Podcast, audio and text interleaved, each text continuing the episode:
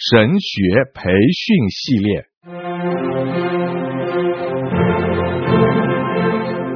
甘霖媒体资讯制作，世经讲道学，张子华牧师主讲。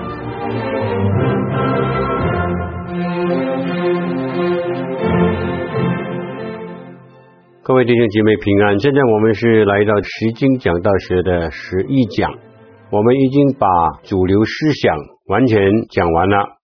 主流思想是包含三方面：讲章的合一性、讲章的目标性和讲章的应用性。上一次我们讲到，没有应用的讲道是使人失望，而且只能够产生一片的讲章，而没有信息在里面。那现在呢？我们进到另外一步，可能会比较详细的跟大家讲组织一个救赎性讲章的原则。在基本上呢，我必须要好好问大家一个问题：假如弟兄姐妹要来教会听到，他最大的期望是什么？我们做传道的或者讲道的，必须要知道这些方面。他们是不是要听一篇蛮有娱乐性的讲道呢？我不排除有一些信徒可能是这样啊，但是我们主要的信徒，这一类的讲道不是他们的期望，他们要听一篇的讲道呢，能的的确确的可以应用在他们每一天的生活里面，而且无论生命遭遇到什么，他们都能够有上帝的话语去帮助他们度过他们所遭遇的。这个是弟兄姐妹在讲道里面所期望的。另外一方面呢，我们也知道有追求的弟兄姐妹来听到了，他们的期望并不需要，啊，就是来啊上一堂课，对于圣经的知识有更丰富的了解，而他们主要的期望来是要听一篇的讲道，能够供应他们救赎，让他们知道如何从他们失落的地方被拯救回来。假如我们能够接受这个救赎弟兄姐妹来听到的期望的话呢，为了达到这个的目的，当我们预备一篇讲道的时候，我是给大家建议，我们一定要问下面六个重要的问题。第一个问题，这段经文有什么意义？这段的经文有什么意义？第二，我如何知道这段经文的意思就是这样？这个是第二个问题。那第三个很重要的问题。作者写这段的经文，他最大的关心是什么？这是第三个问题。第四个的问题，我们与当时的作者和读的人在生命上有什么相同的地方？那这个就是可能讲章的实在的开始。只要你要我用一句话来解释这个问题的重要的，我就能够这样说：圣经虽然是写在。两千多年以前，或许更长以前，但是它在每一个时代里面都能够被应用的。换句话来说，圣经是适合每一个时代。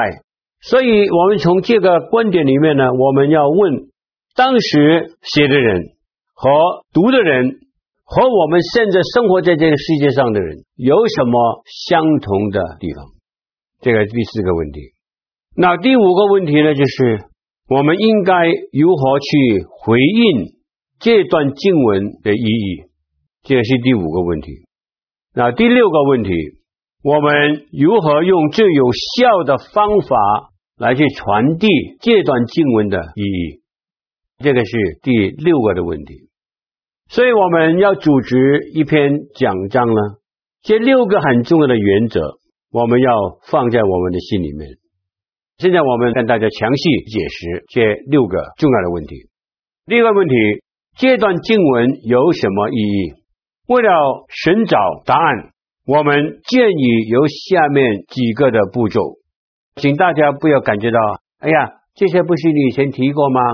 我相信很多是我以前提过的，但是我们把它放在每个问题里面的时候呢，我感觉到我需要跟大家多讲一遍，因为现在我们是讲到。实在坐下来组织这个讲道。那为了明白一段经文的意义，我们要寻找答案，我们要有下面几个很重要的步骤。第一，读再读，直到你完全对那段经文能够有个人生命的消化。各位弟兄姐妹，请你不要忘记，我们第一讲的时候已经跟大家提过一件很重要的事情，就是我们每一次讲到最有力量的讲道，我们就成为那篇讲道那篇信息的一个见证人，记得吗？我们为那一篇道做见证。我们也曾经跟大家提过，我们活在这个时代，现在我们怎么样为那些的材料写了差不多两千年，有的两千多年来做见证呢？见证不是说我亲眼看见吗？对，完全不错。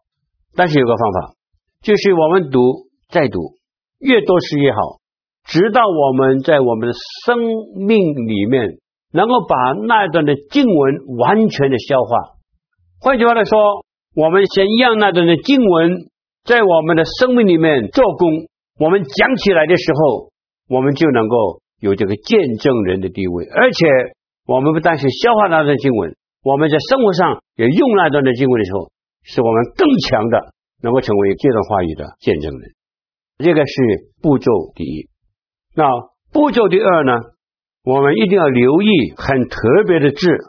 或是不平凡的句子和文笔的风格。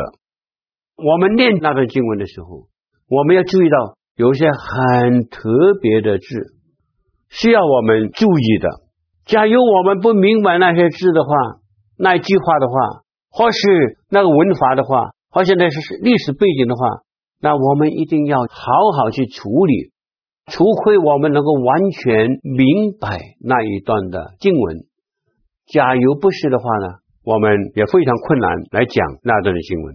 我举个很简单的比方啊，假如我们看腓立比书的话，我们就看到第二章有一句话这样说：这样看来，我亲爱的弟兄，你们既是常顺服的，不但我在你们哪里，就是我如今不在你们那里，更是顺服的，就当恐惧战兢，做成你们得救的功夫。因为你们立志行事，都是上帝在你们心里面运行，为要成全他的美意。那你念这段经文的时候呢，你一看，哎，保罗好像在这里见你我们要把我们得救的功夫来去做成。那你就会想，哎，奇怪，我们得救不是本乎恩吗？怎么保罗在这里要我们去做成我们得救的功夫？哎。这句话非常不平凡，对不对？好，我们就要看不平凡。第一个就是做成，做成是什么意思？得救的功夫。哇，保罗在这里是不是建议我们，这个救恩是可以用好行为，用我们的功夫赚回来的，把它做成的，是不是？这个关键性就是在这里有两个字。做成是什么意思？是什么意思？除非我们明白这个特别的字，假如不是的话呢，你非常难讲这一段的经文。那你就开始去查考。第一，你要去思想，假如我没有的东西，我可以把它做得更完全吗？做成意思是说，把我已经所有的带到一个更完美的地步。假如这样东西我是没有的，完全没有的，我也没有这个创造的能力，能够把我没有的东西做成到一个更完全的地步吗？你问这个问题，你一答你就晓得没有可能。那在这里呢，你就发现到做成这个是一个动词，这个动词呢是用现在进行，那你就想到呢，我们得救了。有过去，有现在，有将来，是不是？即使你查考圣经的话呢，讲到我们的救恩呢，有的时候是用过去，有的时候是用现在，有的时候是用将来。那我举很简单的比方，你们得救是本福恩，这个是过去，这个是一次我们接受耶稣基督，我们就得到这个救恩，这个是过去，这个是救恩的过去。每一个基督徒都有这个经验。啊，救恩的将来呢？你看这个罗马书第十三章，保罗在这里讲，现在你们比得救更近了。保罗在哪里去讲到我们将来有一天，我们要完全的蒙救赎，那个是用将来，就是耶稣基督再来的时候，他会把我们这些已经得救的人带到天上去，使我们能够体会到什么是完全的得救，离开这个罪恶世界，离开生命的劳苦，进到美丽的家乡，这个是将来。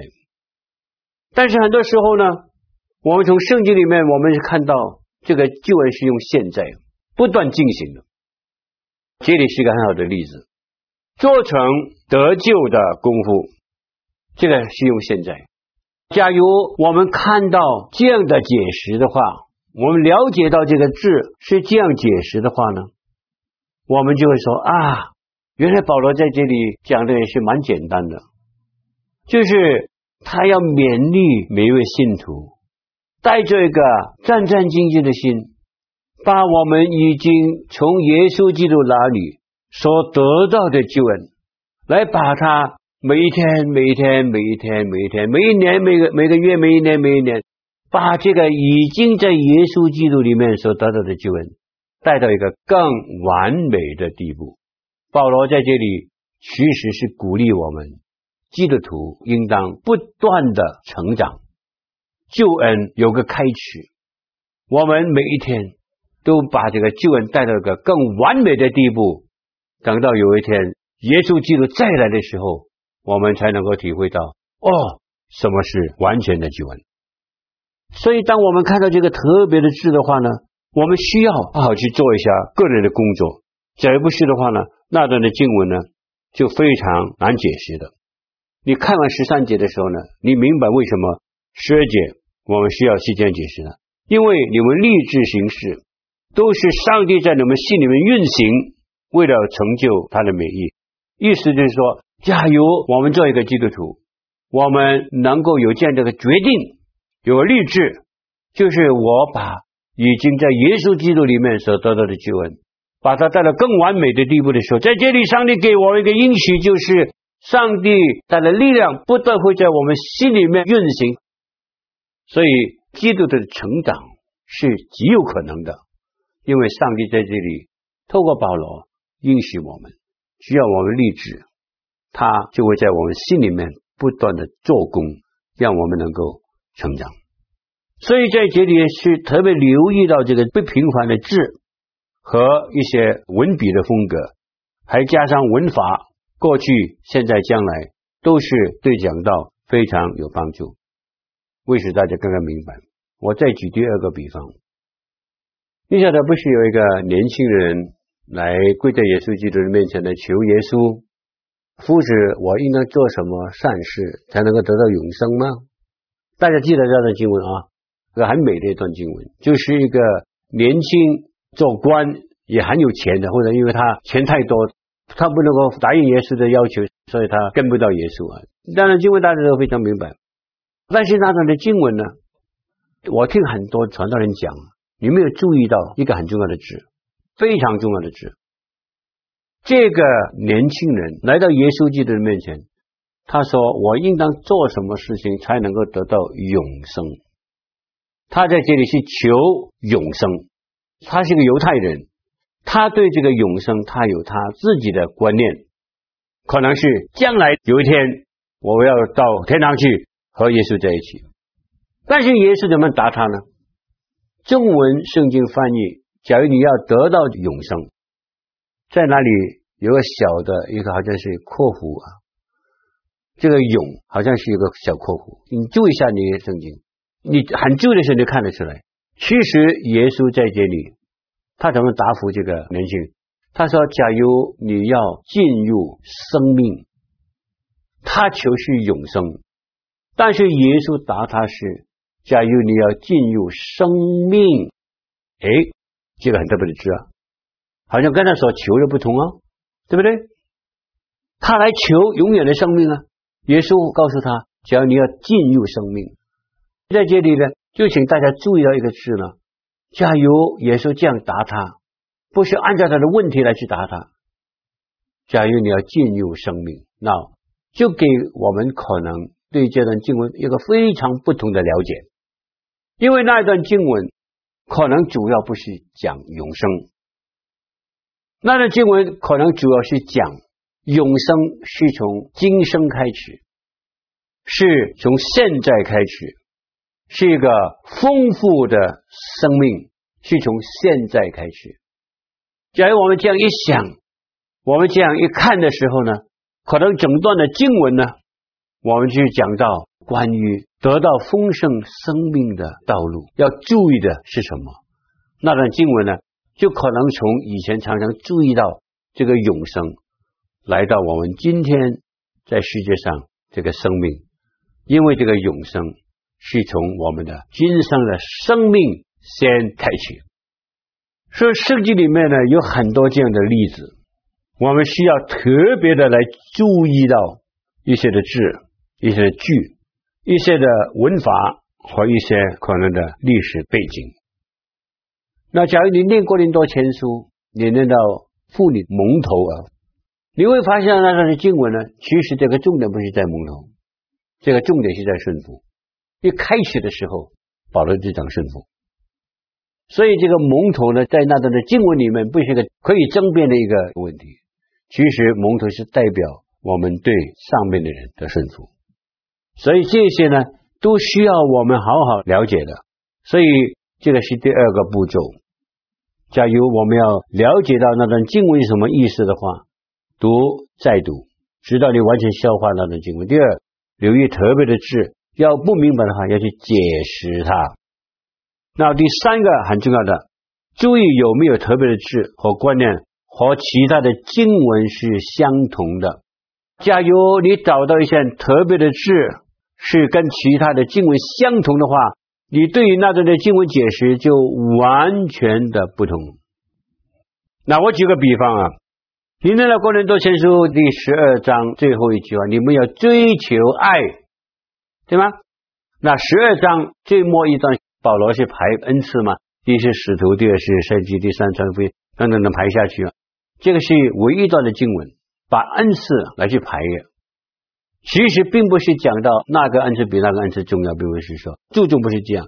但是十三章是讲到爱，保罗有一句话在那里是：你们要追求爱。你看“追求”这个字啊，你问一个问题：这个字有没有在保罗的生平其他的地方出现过？假如有的话。它怎么样出现？对于你解释经文呢，非常非常重要。假如你看到这个字在另外一段经文出现，比如说保罗在《使徒行传》，我记得是二十六章，他说以前我去到不同的外邦的城市，逼害基督徒。那逼害这个字呢？跟你们要追求爱、追求这个字呢，是同一个字根。你就发现到，哎呀，保罗还没有做基督徒以前，他到外邦不同的城市里面去逼害基督徒，但是他得救了以后，他的做法是没有改变，他也是常常到外邦的城市里面去，但是他现在唯一的改变。他去追求怎么样去爱他们，那这样的话呢，你就对于那一段的经文呢，有一个非常不平凡的了解。所以有的时候有一个字在不同的经文出现过的话呢，把它一比较的时候，你会发现到，哦，原来这段的经文正是保罗写的时候有这样的一个意思在里面，所以要注意到。有没有这个特别的智慧观念，在其他经文是相同的？最后呢，我要指出作者怎么去发展那段经文特别的意思。当我们做了这些的功夫，我们就开始注意到写这段经文的作者，他怎么样把一个非常重要的意识在那段经文来去发展。不要忘记，我们还是在这个问题下面啊，你怎么知道那段经文有什么意义？我们去找那段经文的意义。我们是在这个主题下面啊，所以读再读，留意字。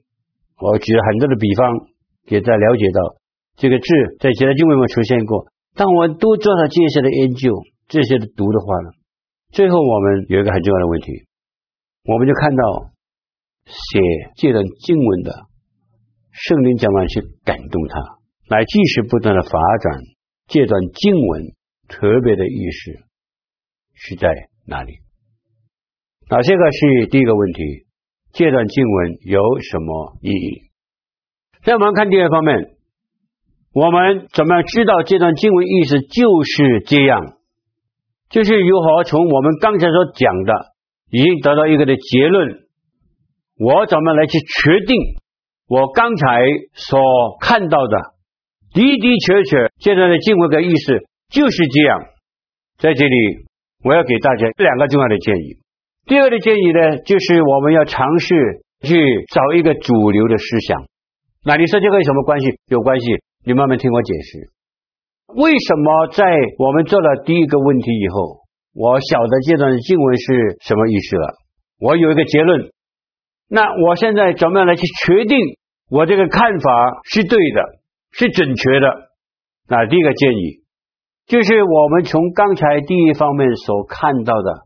我看到一个主流的思想，这个就是我们通过了解经，我们就看到这段的经文主流的思想。不但是这样，我们也盼望能够从所有的材料里面来做成一个讲到的大纲，以后再根据每一个大纲的每一点来看一看，它跟这个主流的思想是否适合。加油！每一个主点都和那个主流的思想是适合的话，你就会晓得哦，原来经文的的确确就是有这样的意思。那弟兄姐妹，让我还是给大家举一个例子。我们拿刚才那段的经文，就是那个青年的官来求耶稣永生。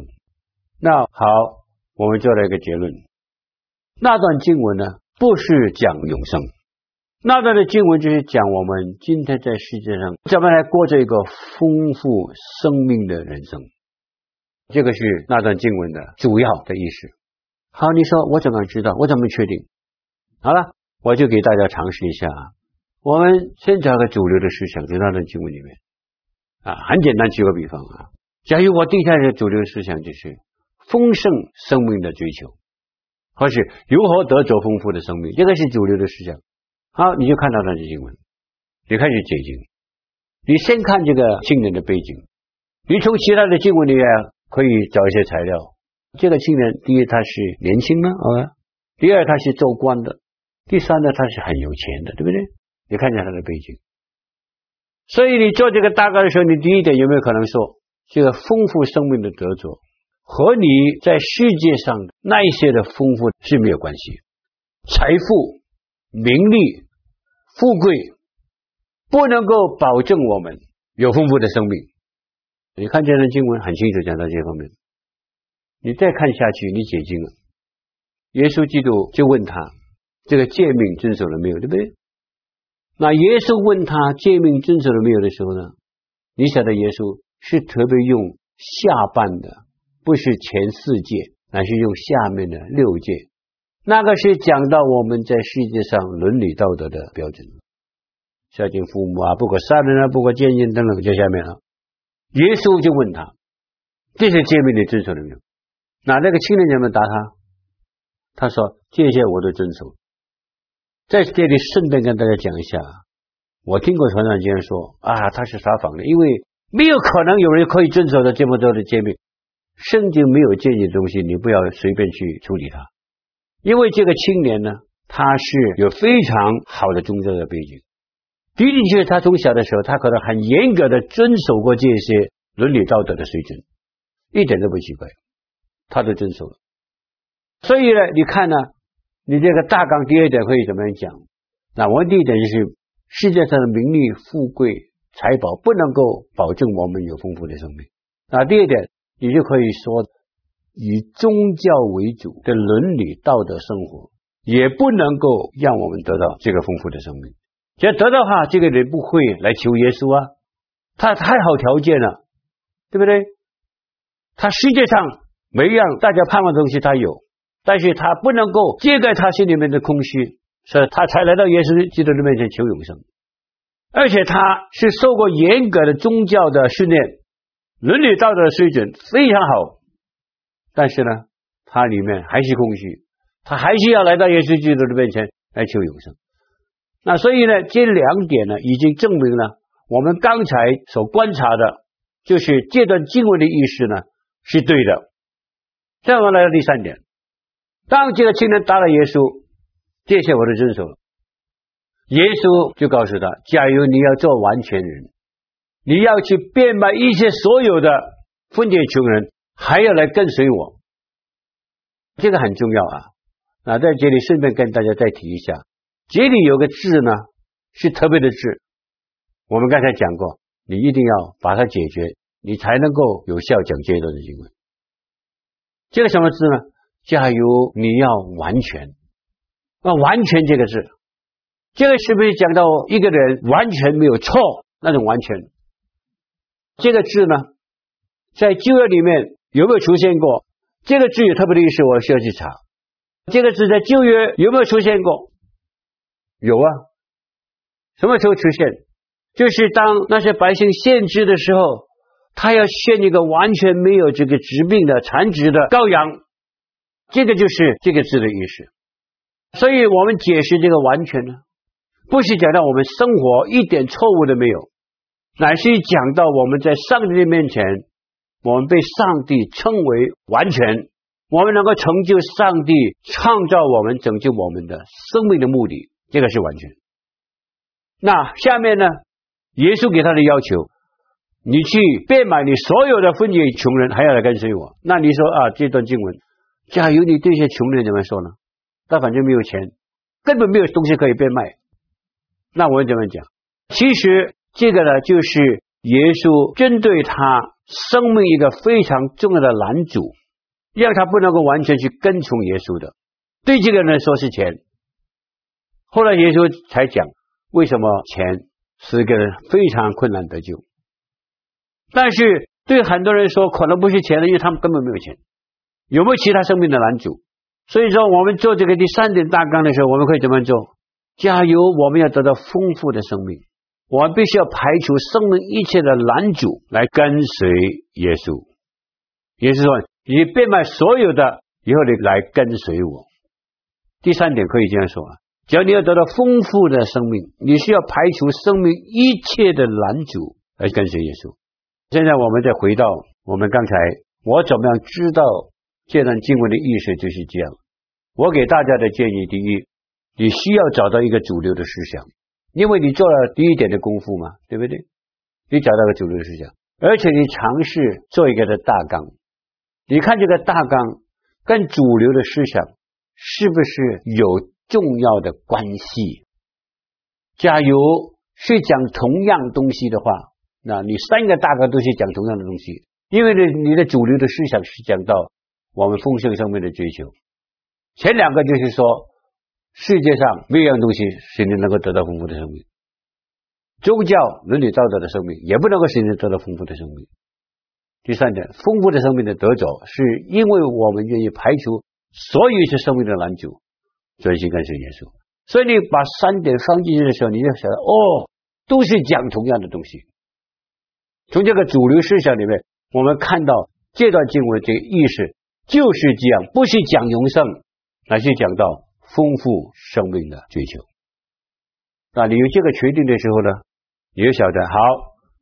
第一点呢，就是我知道这段的经文就是有这个意思。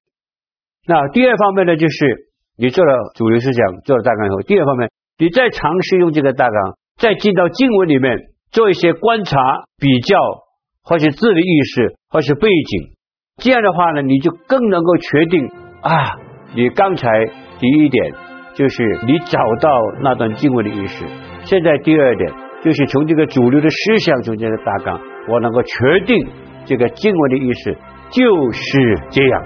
那你讲到的时候呢，你又感觉到很愉快，因为你晓得这段经文的的确确是讲这个的经历。谢谢大家。